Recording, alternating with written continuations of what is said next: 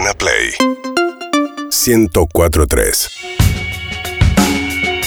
Otro diálogo sin auriculares mano a mano con Agustín Pichot. Ficha, fichín. ¿Cómo estamos? Bien. Vos sabés que vengo pensando por dónde arranco un recorrido tan sinuoso. Tan ¿Te puedo ayudar? sinuoso. Sí, va, va. Tiene de todo, me parece que sí. Casi que estoy para preguntarte quién sos. Ah, Agustín. Es difícil, ¿no? Definirse.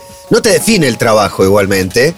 Pero un poco tu recorrido habla de, de quién sos. ¿Es fácil definirte o, o clavarte una etiqueta que de algún modo resuma quién sos?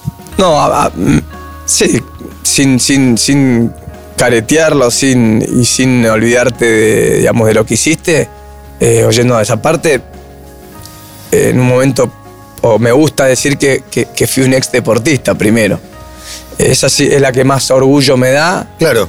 Eh, sacando mi vida de padre y de familia, ¿no? Eh, al margen sí. de eso, que es lo más importante, si vas a la trayectoria o, o por lo que estamos por ahí acá sentados, es, tiene más que ver con, con- con haber, haber sido un ex deportista. Después de ahí, mucha curiosidad.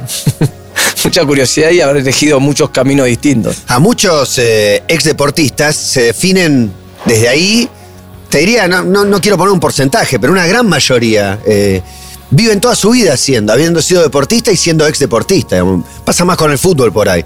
Es un ex jugador, sos ex jugador toda la vida. Sí, el Pato Filiol o, o Bianchi, el que siguió ligado al deporte. eh, pero es como si quisieras dejarlo atrás, me parece un poco, Sí, el rugby. Me- Mirá que me- jugaste mundial, hiciste cosas grosas. Por un lado está buenísimo, ¿no? Para mí fue lo más lindo que viví a nivel, digamos, personal. Fue el sueño que tuve de muy chico y es lo que quería Lo más hacer. lindo fue el Mundial de Francia, ese fue como el, que fue el el pico. Ahí me retiré, es como que ahí eh, se dieron un montón de cosas que, que, me- que- que, digamos, que a mí me llenaron como persona. Eh, y no tenía que ver con llegar tercero. El éxito deportivo claramente es una muestra de. El éxito deportivo es clave también para cristalizar todo Exactamente. Pero el camino fue muy, muy lindo, digamos, desde haber.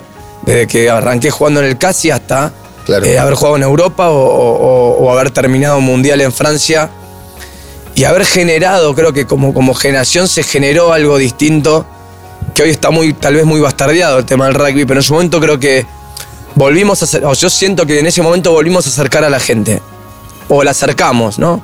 Eh, y, y eso estuvo buenísimo, porque vos salías a la calle y la gente veía que el rugby no era lo que tal vez parecía súper elitista, sino que era, la gente lo, veía cercano, la gente te hablaba, los taxistas te hablaban de, de cómo vieron el partido contra Irlanda en el 99. Impresionante, lo vi parado Por los eso, últimos 10 bueno, minutos es- aguantando. Eso que pasa que. Tremendo. Bueno, pero a vos entre todo te gusta el deporte, pero hay personas que no nunca lo habían visto y decían, no, ese Claro, deporte.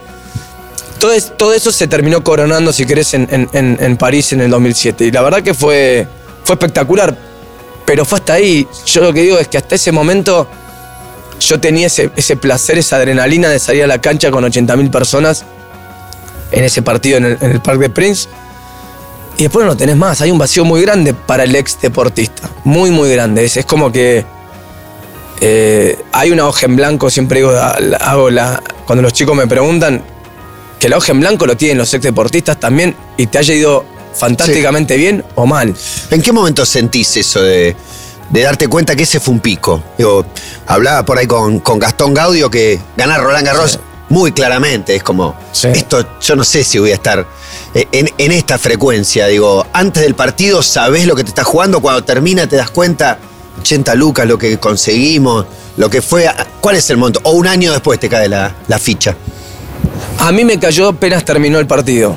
Pero porque yo me estaba retirando. Es como que, viste, no sé, me, me senté con la camiseta, me la saqué y me largué a llorar instantáneamente. Es como que, viste, decís, bueno, ya está. Eh, y fue la última vez que usé la camiseta de los Pumas.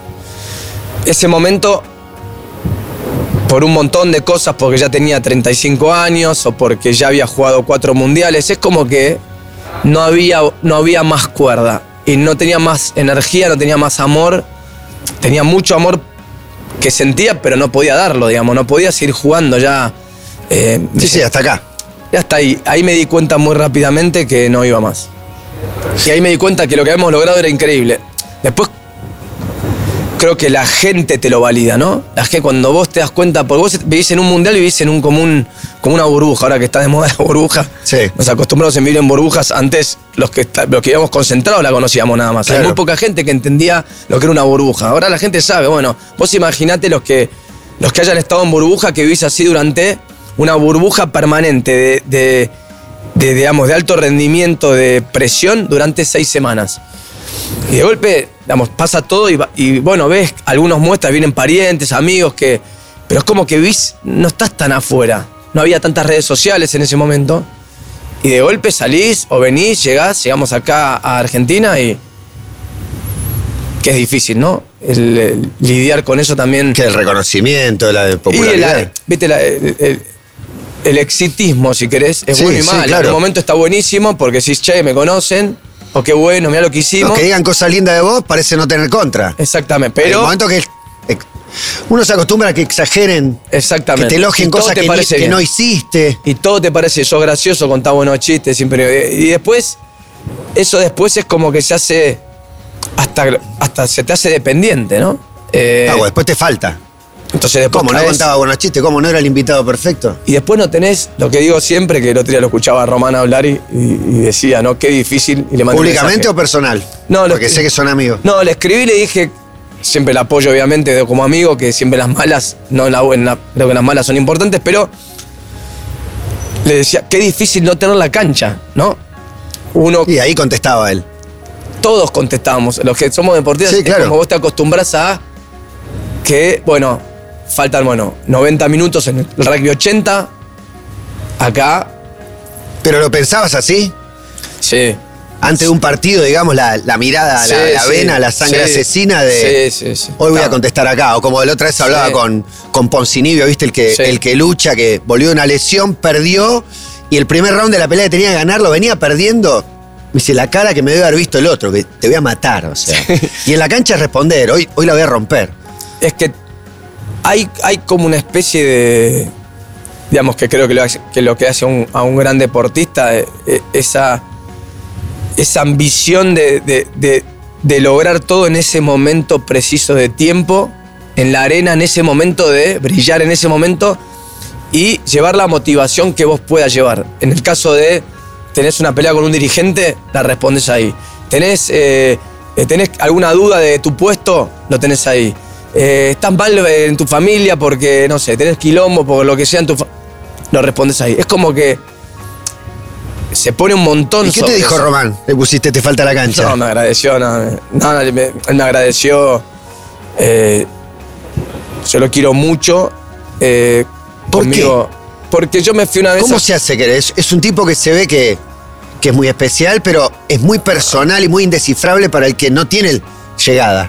Mira, una persona que. Te lo digo en un acto, simple. Yo estaba, tenía una lesión innombrable en los aductores. eh, le decimos innombrable porque es la peor lesión del mundo. eh, y no me curaba, no me curaba. eh, Jorge Bombicino me dice. Juan Pisori me dice: Mira, estoy en Villarreal. Hay unos pibes que están. son mis fisios que están acá, que nos curan a mí a Román. Venite, yo estaba desesperado, no conseguía que nadie me. Y era Bombi, con el hijo. Y era, era Ricky y Jorge. Eh, Ricky Canfolenelli y, y- y Jorge Bombicino que estaban atendiendo un hotel en Villarreal, que no hay nada. Yo me tomo un avión desesperado. Al segundo día de estar en el hotel viene Román y me dice, vamos a casa, eh, lo que necesites. Yo lo conocía de una, una fiesta de los Olimpia de Clarín, Sí. no sé, en el año 90 y no sé cuánto. Esos gestos de estar en la casa, de matear con él, esos son los gestos que para mí. Y no era, no era por Román, a mí, digamos, no. No, no, no, no es que iba a ser fanático. No, está bien, no te embelezabas. Vos eras un deportista también. Y, y la verdad que esos gestos, esos y ahí nos hicimos amigos, ¿no? Eh, y por eso, eh, cuando él crea o yo crea que tenemos algún tema que charlar, lo hablamos. Sos un rugby eh, raro. Pero no sé. ¿Vos decís? ¿Vos qué decís? No sé, yo qué sé. No, fuiste dirigente. Sí. Te llevas bien con Riquelme, con Maradona. Digo, y es un juego de Con Verón. contrastes, ¿eh? Con Verón. Con Verón. Menos polémico, por ahí, o, o no sé. Tiene su- todos tienen su- sus detractores. Digo, hablabas antes de el rugby como elite, los lugares comunes en los que cae el rugby, ¿no? De, de deporte de elite. Sí. La cuota de machismo, hoy con tanta fuerza feminista, con, las mujeres tan empoderadas, eh, la parte machista contrasta entre esos supuestos valores superiores en los que se pone muchas veces el rugby contra el patoterismo y la otra parte que, digo, no es todo o nada, pero el juego de contrastes está hecho. Y vos estás en el medio, fuiste dirigente, sos un, un bicho diferente. Sí. A ver, lo de dirigente lo sentí y ahora no lo soy más. Lo sentí por una necesidad de que yo no me podía hacer el boludo. O sea, si yo Pero venía- casi parecías arrepentido de haber pasado por ahí. No sé si arrep- No, no, no. no ¿No te me trajo arrepiento. más malas que buenas? Sí, sin ni hablar. Eh, no, no sé, los juegos Hay cosas que están buenísimas. Pero sí me trajo un montón de cosas que no te, digamos, que después decís. ¿No Tuvo- fue positivo el Rugby Está Championship, bu- el sí. Nation, toda esa parte? Sí, pero el ¿No desgaste. es espectacular lo que Sí, pero el desgaste personal fue muy grande. O sea, de, de- saliste, ya no, digamos, vas al barro, barro, en esa parte dirigencial. Porque empiezan a ver que haces negocios, que se empieza a ver tú una, una, una, una, parte folclórica al rugby que, que también tiene que ver con eso de apuntar con el dedo y que yo siempre estuve en contra, ¿no? Desde de, enseguida hay como una, yo digo, lo- digamos, la mediocridad de la super Pullman, ¿no? Que, digamos, de un lugar apuntar siempre al que hace y ser muy crítico. Que yo no digo que, que no esté bien hacer las críticas, pero creo que hay que tener mucho respeto. Y cuando vos te pones en una posición superior de tengo el mejor deporte, tengo los mejores valores, etcétera, etcétera, después el boomerang vuelve. Y creo que eh, a mí parte de esa coyuntura me, me- me- me golpeó mucho. Pero, pero yo tenía que hacerlo, era como que un orden debido que tenía que hacerlo porque yo no podía hacerme el boludo de que se había discutido y había peleado porque los Pumas cuando jugaba, de que teníamos que jugar el Rugby Championship, teníamos que jugar un juego Hay que olímpico. competir con los mejores para ser mejores. Entonces yo no podía, cuando me tocó a mí y, me- y tenía la fuerza y el poder para hacerlo, yo no me podía hacer el boludo. Entonces es como que lo sentí que lo tenía que hacer. Y lo hice, lo hice muy, la verdad que con mucha pasión y mucha Tenés que ver con que el rugby sea olímpico de nuevo. No, por eso, Todo. hay cosas buenísimas. Te levantás a los verlo. chicos lo veo hoy, una emoción increíble, me da, me da mucha emoción. Peleaste para que pase. Por eso, y lo mismo cuando juegan la Rugby Champions, lo mismo cuando llegan a la final del Super Rugby. Está bueno para ellos. O sea, me parece espectacular para los jugadores. Y que de hecho un dirigente tiene que dirigir para los jugadores. Terminó, ya está. Me dediqué a otra cosa. Pero en el camino fue. Hoy entré en la menor 18 del casi. Y me da mucho placer. ¿entendés? Hay cosas que uno ¿Estás está dirigiendo para a los los menores de 18 Sí, casi? Sí.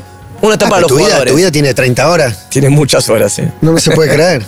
Escúchame, esta idea de, de nuestros valores y de cierta superioridad, Sí. eh, ¿de dónde sale? Te- me la pongo yo, si querés, aunque, aunque no lo sienta tan así. ¿Por, por qué esa, No. esa sensación de sentirse como Se dio una nuestros mezcla. valores son mejores que los, los del resto? Sí, se dio una mezcla que creo que es, desde el discurso está mal, está mal implementado. Yo creo que no se da así. De hecho, yo, eh, digamos, no, no, no creo que ni, ni yo ni, ni mis amigos nos sentimos así, por lo menos la 74 del casi, que sí, son mis amigos y muchas camadas que conozco. Y, y te diría que el- la mayor cantidad del rugby no lo siente así. Ahora, la percepción que hay, lo hemos visto después lo de Fernando, que no es solamente lo de Fernando, viene, arra- viene con, un, con un mar de fondo mucho más grande. Lo de Villa Gesell, Claro, digamos. exactamente. O sea, eso es como que. Es como que sale. Saca un montón de cosas que pasaron. eh, Pero ¿por qué pasa eso? Porque no es un hecho aislado. Por no, pero por eso. Pero porque, bueno, es, es- es cultural. Creo que el rugby, y yo lo dije en una nota, y también tuve, tuve muchas críticas sobre eso, de mi mundo. Eh, es como que habíamos naturalizado las, algunas cosas que no estaban bien. Cuando vos naturalizás cosas, como vos vas por sentado que ponerte en pedo y caerte a trompadas todos los fines de semana está bien, o nadie te dice nada, no te marca los límites cuando sos chico, te parece que está bien. Entonces, si te agarras a piña, si en el Q, cuando nos cagamos a piña nosotros, con Palmer agitando y nosotros cagándonos a piña, imagínate, yo mido un metro setenta y pico, imagínate el que menos se agarra a piña, pero Igual debes tener buenos aliados. agita, claro. Te va con un par de pilares Pero, era, sí. pero no era solamente, nos- había un montón de gente, y no rugbyers, era pelea, o sea, la que Sí, la sí, hay que gente que le gusta ¿no? pelear también. O sea, hay gente Pero que el pelea. rugby está siempre. Hay un grupito. Y aparte, esa es la diferencia para mí. Son un grupito. Sí, pero eso tiene que ver más de la parte buena del rugby. Sí, sí, la hermandad, se defienden todo. Ahora tiene esta parte negativa. entre seis, ¿viste? Bueno, ahí- ese es el problema. Ahí está el, cuando ahí, ahí está lo que no está bien. Entonces, cuando vos naturalizás por ahí que está bien ir en patota y ir en patota para lo bueno está buenísimo, ir en patota para lo malo es, es igualmente proporcional a que esté mal. En este caso, asesino, ¿viste? Y ni a- bueno, es hablar con este caso. Entonces, pero te vuelvo a decir, y te lo digo yo, estuve en mil agarradas, o sea, no me hago, me hago, me la pongo yo, como si vos me la. Estuve en Sí, mil vos cagadas llamaste a a los padres de Fernando para pedirle disculpas. Sí. Estuve no en hiciste mil. nada. Pero estuve en mil, Matías, estuvimos en mil. Eh, no, no, no. No me puedo hacer el boludo, ¿entendés? Estuvimos, estuvimos en, en peleas. eh, eh, ¿Te haces cargo de la parte mala del rugby vos como 100%. símbolo de los Pumas? o no sé? 100%. ¿Por qué sentís que tenés que hacerte cargo? Porque vos? sí, porque no me, porque si no se tenés que hacer cargo. Porque durante muchos años, como decís vos, todo lo bueno de la imagen o, o fuimos referentes o lo que sea, que no, en esta no, en esta no tengo nada que ver, no, son estos pobres pibes o estos buenos pibes o estos hijos de puta, no, yo me manejo así. Yo digo, ¿qué responsabilidad tuvimos nosotros? Nosotros digo como educadores o dirigentes para no Es que vos no promoviste tampoco esa parte, pero bueno, tampoco te opusiste en su momento, era parte de Claro, todo no que sé. y- nadie cuestionaba. Exactamente. Ahora, de nuevo, es, es como preguntarte si en algún momento y de la historia vos fuiste cómplice o no de algo que pasó malo, ¿no? Y no, no me llevo a los 70 ni, ni, ni a otros momentos de la historia Sí, de, de otros lugares del mundo. Pero Pero, si bueno, tu silencio es una, es una ayudó. duda, ¿entendés? Y decís, y si yo me hubiese puesto cuando era más chico y me hubiese sentado en la mesa y che, muchachos, no nos cagamos a piña, hubiese contribuido a que no pase, no pero lo vos sé. también fuiste víctima, digamos, contaste también episodios de violencia, que te raparon, Sí. que te mordió el culo, y un par de anécdotas más, que pueden quedar graciosas en algún momento, pero que naturalizan un grado de violencia que, Sí. que está dentro. Exacto. Y, O sea, y- fuiste víctima. Sí, fui Eso. víctima y también, también fui cómplice muchas veces de que, de que se corte el pelo. O sea. También eh, estuviste del otro lado. Claro, entonces no me puedo hacer el boludo. Y pará, y, y hay que descontracturar. Eh, me parece que está bueno marcar qué cosas. A veces es- en esto, por eso los valores son tan intangibles hablar de valores. Como decís, ¿quién tiene, quién es dueño de los valores? El rugby, el boxeo, el deporte, la música, no. La sociedad hace a los valores. No, no. Por eso cuando se estigmatiza, en su momento eran todos los rockeros son todos unos faloperos. es era ahora todos los rugbyers son patoteros. No me gustaba ni en su momento eh, esa estigmatización de ningún tipo. Me parece que es. Habla muy mal como sociedad de, de- de- de poner preconceptos en, en grupos o en personas. Me parece que uno es persona como un individuo hacia la sociedad. Me parece que de ahí empieza la discusión. ¿Cómo somos como sociedad? Si no empezás, ah, entonces una barra brava se caga a trompadas y nadie dice nada, pero si los rugbyers se cagan a palos en un boliche, todos dicen todo. ¿Y cuáles son los valores? Los que vos defendés, Los los, míos que vos es- considerás más las- importantes. Para mí, la- lo principal. Porque se habla de valores, pero nunca se habla de cuáles. Para mí es el respeto. El principal es el respeto para uno mismo, para el otro. Para mí es el, es el si yo me hago mal a mí mismo, es un problema de uno. Ya empezás por uno mismo. Y después si hago mal a vos o a él, entras en un quilombo grande. O sea, ¿por qué te, tengo, ¿por qué te hago mal? Ya entras con un problema de sociedad donde, donde la sociedad va a ser negativa, donde vamos a estar todo el día peleando, donde va a haber una grieta todo el tiempo, donde, donde vamos a estar incómodos y, y a la vez no vivimos bien. Pues si te pones a pensar, nos pasamos peleando. En el país nos pasamos Todo el peleando. tiempo. Hace mil Y años. vos decís, ¿vos, de qué lado? Digo, qué yo, no, lado yo estás? no estoy de ningún lado. Yo discuto, tengo amigos La de. sociedad te empuja todo el tiempo a que. Yo no estoy de ninguna. Y a vos te- Ah, sos un tibio. Claro. Ah, no estás de ningún lado. Por eso yo ya soy el pibe menos tibio del mundo y vos creo que también. Ahora, haces A, te put- es increíble. Y No, yo, te empujan, te Y no me meto en la lado. política, pero yo opinar ahora no sé. Qué bueno la vacuna. Mañana pongo que está buenísimo el plan de vacunación. Me putean todo. Grieta, grieta, grieta. Me empiezan a putear, no. Pero vos ca, te metiste ca, en la ca. política. En algún momento, con Das Neves hicieron algo. Sí. Y ahí también. Me por ahí el aprendizaje fue. Siento que en palo, todos lados te cagaron a palo, parece. Pero, pero, ¿por qué? Pero es- yo creo que es un aprendizaje. Como jugador también, Matías, vamos de nuevo. Cuando vos te expones a cualquier situación, sea jugador de los Pumas, eh, o seas el mejor del barrio, sos el mejor de, lo- del- de Sí. la provincia, sos el mejor de los Pumas, sos el mejor en Inglaterra, sos el mejor en Francia, sos uno de los mejores del mundo, estás expuesto.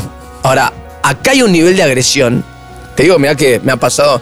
Hay envidias en todo no, lado. agresión en cualquier lado, pero el de acá es tremendo. No sé lo que es. Yo, Con Daneve, sufrimos contaba con Daneve. Yo con Daneve es como que me digas, ayudaba a la casa de Chubut, pero de una, de una forma, de una, un altruismo, lo pienso ahora digo, porque Mario me caía súper bien. Muy ingenuo de tu Muy parte. Recontra ingenuo. Me decir, vos, sos, vos no sos bueno, entran a buscar, a ver cuánto gasta la oficina. Bueno, y le pone, metemos que tienen gastos reservados No, por pero tanto. entonces, pero, y yo, pero ese momento, cuando la gente me decía, le digo, yo no te puedo discutir cuánto gano por mes, no te puedo mostrar porque sería como eh, billetear que no tiene sentido. Es decir, ¿vos te crees que yo le estoy haciendo esto por un gasto reservado de 2.000 euros?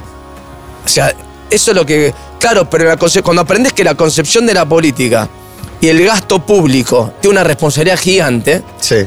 Ahí te das cuenta, bueno, no, pará, tendrías que explicarlo de otra forma, ¿entendés? Entonces cuando me di cuenta que esa movida, dije, yo estoy haciendo esto. Ad honorem. Porque creo que Mario es un tipo, eh, me parecía un buen pibe.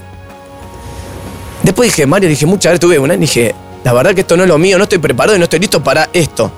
Entonces hice política en mi deporte, me dediqué a ser Claro. dirigente. Y nada, vas aprendiendo, no, no es que, ¿sabes? Yo lo aprendí. Y en lo personal Creo. también hiciste un, un recorrido, eh, no, no sé si, si ponerte en lugar de diferente, pero, pero muy particular en, en tus vínculos. Esto que hablamos de Román. eh, hay un momento con Calamaro, Ah, que siento que también hay como un quiebre, ¿no? De, de algo donde... Santi Solari me faltó, ahí me faltó mi- mis amigos de Madrid. No, no, es que Santi es el que te saca de ahí. Claro. En me ese- parece. Pero sí. digo, hay un momento que no sé a dónde te llevó la vida, que estabas a una mala decisión de, de por ahí de dañarte. Sí, se había muerto mi viejo eh, ese año. Yo estaba de nuevo en la cápsula de lo que digo, la rueda del hámster, ¿no? Todo el tiempo. Es como que es, es una mezcla de ambición y de. y mira de- que vos te, te subís solo a la rueda del Hamster. Sí, sí. Te la es- pones vos. Es una persona, es de la personalidad. eh, voy y, vamos. Buscamos y Claro. con mucha intensidad. Eh, y eso tiene su, su parte, digamos, de. Después vuelve lo que te decía el boomerang. Siempre, eh, ah, por lo menos conmigo, eh, el boomerang vuelve, la sensibilidad no te la puedes eh, anestesiar mucho tiempo. Por lo menos a mí me pasa. Yo, o sea, lo tenía la muerte de mi viejo, la, dije, no, mundial, mundial, mundial, al palo, al palo, al palo, al palo, al palo. Jugamos el Mundial 99, clasificamos por vez en historia, venimos acá, primera vez en la historia, Susana Jiménez, yo no estábamos acostumbrados O nosotros. sea, un ruido diferente. Todo diferente. Y yo, viste, tenía como. Y me escapo a Madrid con Santi, que era. Ahí yo era amigo de Santi Solari. eh, y me escapo a Madrid, y él me invita, él jugaba en Atlético Madrid en ese momento. Y justo se dio en, en- en- en lo de Guille, en un restaurante conocido ahí en Madrid. Nos juntamos y justo estuvo Andrés, viene Andrés. Y nada, Andrés estaba haciendo el salmón, yo soy fanático de la música. Y de Andrés, gran momento de Andrés, pico inspirativo. pico inspirativo y yo lo viví, tuve todas las, o sea, viví con él haciendo el salmón en un departamento en Malasaña. Te pasaba todos los temas. Sí. Te pone todo. Uno por uno. Cuando sí. estás con él no para. Uno por uno. Pero Sí, pará, vos viste lo que era el salmón. Yo fui a una, comí un asado a la casa y dijo, con este teclado hice el salmón y tocó todos los temas. Yo estuve, bueno, ese teclado, es Sí. verdad, en, una, en un departamento no había un mueble. Parece una película, ¿viste? Trae No, no, no, esa etapa de Andrés se fue así. todo el, el- Y yo, de nuevo, de otro palo totalmente. Yo no había vivido nunca una grabación de música. Sí, no había visto esa inspiración. Debe haber pocos tipos en Argentina como él. Y aparte estabas en el momento, en un El pico salmón. de inspiración. Un pico. un montón de discos el salmón. Sí, sí, sí, 103 canciones. Bueno, vos imaginate la cantidad de canciones más que tenía. bueno, había, tenía, en ese momento se grababa, lo grababa en dos, can- en dos canales, creo, Sí, en una Apple estudio. que tenía, y un teclado y la computadora, él solo, no había estudio, Sí. nada, en un- te estoy hablando como que fuese ahí. Y nada, y tenía una caja interminable de demos que iba haciendo y los iba poniendo. Algunos eran inescuchables, pero de verdad era una, una- era una cosa Y sí, está bien, el filtro lo la maneja. escuchás una mezcla de que vanguard con una cosa rara, Ah, con, hay que con probar tango. para sacar gemas. Bueno, esa- Hay que probar. él decía rock de laboratorio, hacía una difícil, y la triba, yo viví esa parte, y una parte que me sacó a mí completamente del otro lado donde estaba. Y nada, me, me empecé a vivir la vida de tal vez Era de... una etapa border de Andrés López. Así, era un pico creativo, pero bueno, los picos vienen todos juntos. Exactamente. Estaba muy autodestructivo también. Estaba en un pico border y yo estaba en un pico de- también de, muy sensible, muy vulnerable, si querés. Se murió tu viejo. Estaba re. Y en, en- y en un día en un estudio, bueno. eh, ¿Cómo hiciste para no tomar la mala decisión? no sé, en ese momento. No, no sé por. Digamos, en ese momento. Podría haberla tomado y por ahí era una noche, ¿entendés? Nunca Claro. lo vamos a saber, es como la cosa del duende, no vamos a saber qué, cómo terminaba la historia. Pero ¿qué imagen tenías vos de la falopa, por poner un, un No, yo- término mucho respeto. bien casi gracioso, ¿viste? De, Mucho respeto. Esto tocas y mancha, es- esa mancha no se borra nunca más, o sea, queda para siempre. No, yo era un tema de. de- o bueno, por ahí es un tiro y, y no, no, no tenía la capacidad para. no para- soy eso, ¿viste? Fue un. Bueno, yo no tenía esa capacidad. Yo siempre fui muy. soy muy respetuoso de las drogas. Sí, seguro. Porque, no, porque me, primero me pierdo el control y segundo no sé cómo sigue la historia. Claro. Yo, yo sí me conozco, sé que por ahí, si, si eso me gustase o me lleva a un lugar, por ahí cómo lo freno. Está bien, tengo hijas. No, pero tenés un ímpetu, una, una voluntad, una personalidad que decís, si me no, engancho con esta. Abro esta puerta, Sí, no, sí. exactamente. Y, y en ese momento estaba con esa parte. Digo, che, si abro esta puerta, no la abro. Bueno, qué conciencia para estar en un momento frágil. Exactamente. Y Santi, vamos, vamos. Santi. Que él siempre. Santi, porque ahí tenés un redeportista al lado. Un ángel La que- clave era. Si Exacto. no había un deportista, en vez de un No, deportista, no sé había el bajista de la Todavía banda. sigo allá. Sacaste tres discos. Sí, eh, no iba a pasar, me iba a quedar ahí como un, en plomo llevando las cosas. Pero no tenías hijos, nada todavía. ahí no, en ese momento nada, nada. Año, fue año 99. Oct- En octubre, noviembre del 99. Cuando estaba haciendo el salmón. ¿Y qué y- imagen te viene? Tuya de de- No, me viene- del departamento, yéndote, Santi sacándote. Todo, me acuerdo, de- digo, el otro día les escribí cuando salía una nota en Olé, les escribí y le dije, disculpe, y, el- y con Santi y todo, y se reía, no, nos vemos, porque estaba, justo Andrés estaba en Madrid, eh, y tenemos Macintosh, nos gustan los dos los valvulares, los- yo escuchamos música en equipo valvulares, no sé si los habrá Sí, visto, claro, me claro. loco, yo me... No, Andrés es un enfermo. Bueno, por medio de. ¿Verdad? Andrés me empezó y después. Te Dárgelos fue el último que me dijo: tenés que escuchar acá. Bueno, ahora me volví fanático de eso, entonces Andrés dijimos: nos compartimos músicas o vinilos y decir, bueno. Y dije, bueno. Y le dije, mirá, y me dijo: uy, qué, qué época es la del salmón, me pone. Te quiero preguntar por Diego, por el Diego. También, porque ahí hablando de luz y oscuridad, ¿no? El más luminoso y los periodos de mayor oscuridad. Sí, ¿En qué momento lo tal vez viví te la. acercaste?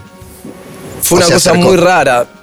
Y, ahí fue, y fue mi gratitud eterna, ¿viste? Y yo no del lado del gol con los ingleses, vuelvo a lo mismo. Lo mismo que Román. Son esos gestos que duran para toda la vida. Una persona. A mí Diego me llamaba y me decía, venite a tal lado. Y yo estaba, no sé, la última vez que lo vi, eh, creo que le llevé una, una- una- una camiseta para Benja. Y me dijo, me llamó, a las 3 de la tarde quiero una camiseta de los jaguares, me dijo. ¿De dónde crees que la saque? La voy a Ah, comprar. tráemela. Eh, sí, boludo, me- pero no desde el lado del fan, sino desde el amigo. No, no, de, de quiero hacer algo por este pibe. Exactamente. Quiero y al margen de, del- del- de- de lo que era Maradona, No, no, bueno, pero cuando tenés un vínculo personal y el tipo te pide algo, vos decís, yo lo quiero hacer. yo estaba, mira, te lo voy a contar porque es, es linda la anécdota. Yo me había roto los ligamentos cruzados de la rodilla. En el 96 yo era chico, tenía, había jugado 10 partidos en los No Pumas. falta nada vos, tenés todo. Todo, Ligamento roto. Con platito, sí. Y estaba con las muletas y mis amigos me vienen a buscar y me dicen, como, viste, che, Agustín, vamos, no sé qué, yo no salía, ya estaba en la recuperación, recuperación. Iba dos meses, quería salir corriendo y, viste, los ligamentos cruzados tienen, para algo está, me- era para que yo me, digamos, para que me vuelva a reconcentrar. O para que tenga más paciencia. O al menos así lo vi esa lesión yo. Yo estaba con las muletas en New York City, en una, un boliche de, de antaño. Sí, sí, claro. Estaba con las muletas eh, colgado en la barra y de golpe se movía todo el boliche de un lado para otro. De un lado. Y yo no sabía, digamos, nadie. Viste, como había pasado algo y yo estaba en mi mundo, desconozco. Entonces viene el dueño de la City, que era amigo de mi tío de, la baranda, que tiene un restaurante en la, ahí en Martínez. Fabre me dice, che, Agustín, vení, vení conmigo. Yo no sé, viste, lo había visto. Uy, ¿qué pasó? Me lleva ¿Ya al- sabía que era Diego? no, o no, tenía ni idea. Me sube al ascensor, viste ese que iba al VIP Sí. del. Entonces me sube un ascensor, yo no había estado nunca, no, no pertenecía todavía a ese mundo. Si a esa zona no habías entrado. ese mundo de, de ese mundo de VIPs, no, no, yo era de abajo. Eh, y nada, me empiezo a subir el ascensor, yo, viste, y de golpe abro la puerta y lo veo, así, viste, parece de película, te hago la escena. Abre, la, abre el ascensor y lo veo a Diego. en Diego del sentado VIP, ahí con grupo o acercándose? No, sentado con la, trupe maradoniana, que yo a ese momento no la conocía, pero la conocí ese día, Entourage. Y me hace. Ya una manito que te Sí, marca. así. Las piernas Yo, boludo, no, se la- aflojaron. La- las muletas me hacían, me se me movían para todos los costados. Y voy con las Aparte muletas- ya era la, la- la certeza de me conoce, eso. sabe quién ¿Cómo soy. sabe? No importa que sabés que te conoce medio mundo, pero Yo no podía hablar. Sabe mi nombre. mirá que yo hablo, ¿eh? Sí. No sabía, me quedé mudo. Yo iba con las muletas al lado, iba mirando al mismo tiempo, vas, viste, vas registrando, registrando. sí, sí, sí. Quiero contarle a mis amigos que estuve acá. archivando imagen, archivando. Yo les tengo que contar a mis amigos, nadie me va a creer, estoy acá con Maradona. Me siento al lado de él y me dice, ¿cómo va esa lesión? Yo no entendía nada, ¿Qué? ¿entendés? Así El dije, sabe todo. digo, todo, me Sabe dice, todo. em, ¿cómo va esa lesión? Yo no le podía contestar. Pero de verdad no le contestaba. Parecía tonto. Sí, sí, bien, bien, bien. Bien, le contestaba con sí, no, viste, monosílabo. Me dice, y me empieza a hablar de su lesión de, de- de Barcelona. Y yo, y como que dándome, no, me contaron que no le estás pasando bien, que esta lesión, que yo te aviso, vas a estar mejor que nunca, vas a salir mejor. Bueno, salí, me dice, Saliste ahí, querías jugar un partido. Dice, y yo te daré el teléfono que me llame cuando él quiera. Que, y- pero me llama, digo, yo imagínate, anotaba ese momento. Sí, porque por ahí te cuesta llamar, decís. No, no, Yo no lo llamo nunca. No, yo no, no, no, después me llama, eh, la grandeza del pibe, por eso te digo.